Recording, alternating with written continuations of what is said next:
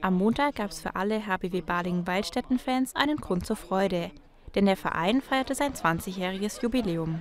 Ab 11 Uhr war auf dem Gelände der Sparkassenarena in Balingen so einiges geboten. Es gab eine Autogrammstunde, Tombola und viel Vereinsgeschichte zum Nachlesen.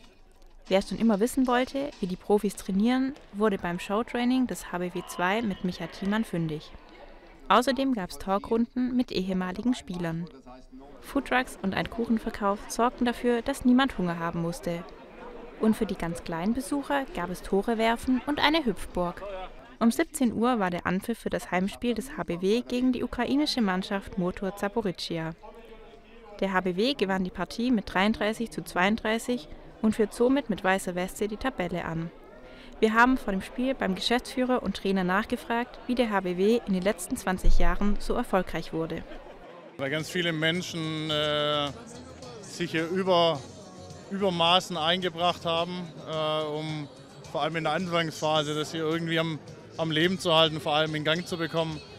Ähm, und weil dadurch eine Begeisterung entstanden ist, die man auch heute bei dem Tage zieht, die ja, einfach sensationell ist. Diese Verbundenheit, die diese Region mit, mit diesem Handballsport hier hat, ist natürlich schon eine ganz, ganz tolle Sache. Die, die Jugend, die hier äh, tolle Geschichten geschrieben hat.